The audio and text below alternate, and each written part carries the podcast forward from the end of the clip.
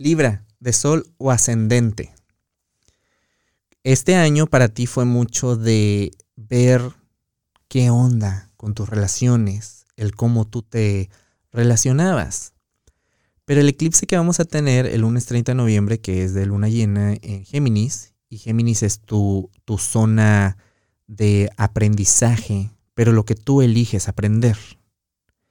Yo te quiero preguntar, ¿qué se está quedando atrás de aquello que habías aprendido y que ya estabas muy acostumbrado o acostumbrada, pero que ya no te está funcionando más y que incluso ahora que Mercurio estuvo retrogradando en tu signo, te hizo ver que ya no te funcionaba el cómo relacionarte ante los demás y ante la vida misma. Entonces, aquí va a haber un cambio muy marcado en con qué, a través de qué cristal estabas viendo tu vida y cómo la ves ahora.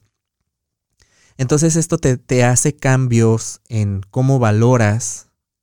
eh, las cosas que haces o que hacías. Le encuentras un, nuevo valor y te pone en el cuidado más propio de, de ti mismo misma, de tu tiempo, de tus recursos, de tu dinero, porque entonces ahí creciste bastante en la manera en cómo tú te enfocas en ti, en cómo tú te cuidas también en cómo cuidas de los demás. Y esto te hizo comprometerte mucho eh, con asuntos que vienen de ti, de tu núcleo, que vienen de tu familia, y hacer paces con el pasado, porque no podemos llevarnos lo, lo viejo a lo nuevo.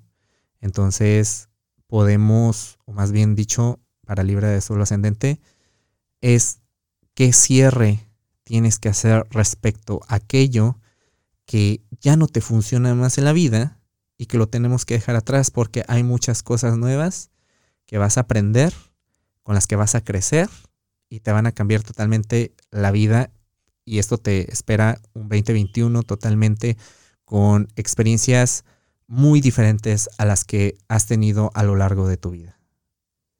Si quieres saber más de la energía disponible, te invito a que escuches el episodio de la semana del 30 de noviembre al 6 de diciembre y que nos sigas en redes sociales. Búscanos como Caja Astral Podcast.